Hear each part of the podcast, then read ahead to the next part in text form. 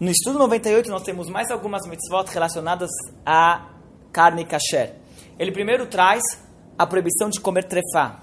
Trefá é um animal que ele tenha algum defeito que, de acordo com o Talmud, desse defeito o animal não, tem, não, tem, não sobrevive. É uma doença, um defeito em algum órgão interno no animal que inevitavelmente vai levar à morte do animal.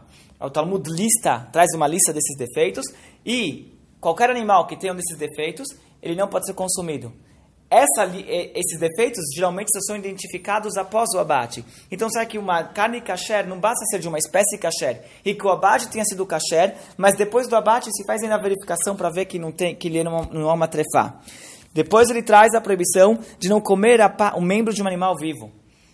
Para poder consumir carne, nós devemos abater o animal. Não se pode arrancar um pedaço do animal enquanto ele está vivo para consumir aquela carne, aquele pedaço do animal.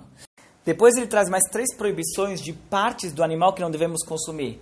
Ou seja, mesmo se o animal é kasher, o abate foi kasher e não é trefá, ainda assim há determinadas coisas que não podemos comer. O primeiro é o sangue, e por causa do sangue se costuma fazer as melihá, que é um procedimento de salga, lavagem e salga da carne, antes de eh, mandar a carne para o mercado. Depois nós temos duas proibições, que é determinadas gorduras do animal que não podem ser consumidas e um determinado tendão nas coxas que também não podemos consumir. Tanto essas gorduras como o tendão estão na traseira do animal e por isso comum é você não encontrar a traseira do animal sendo vendida no mercado kasher.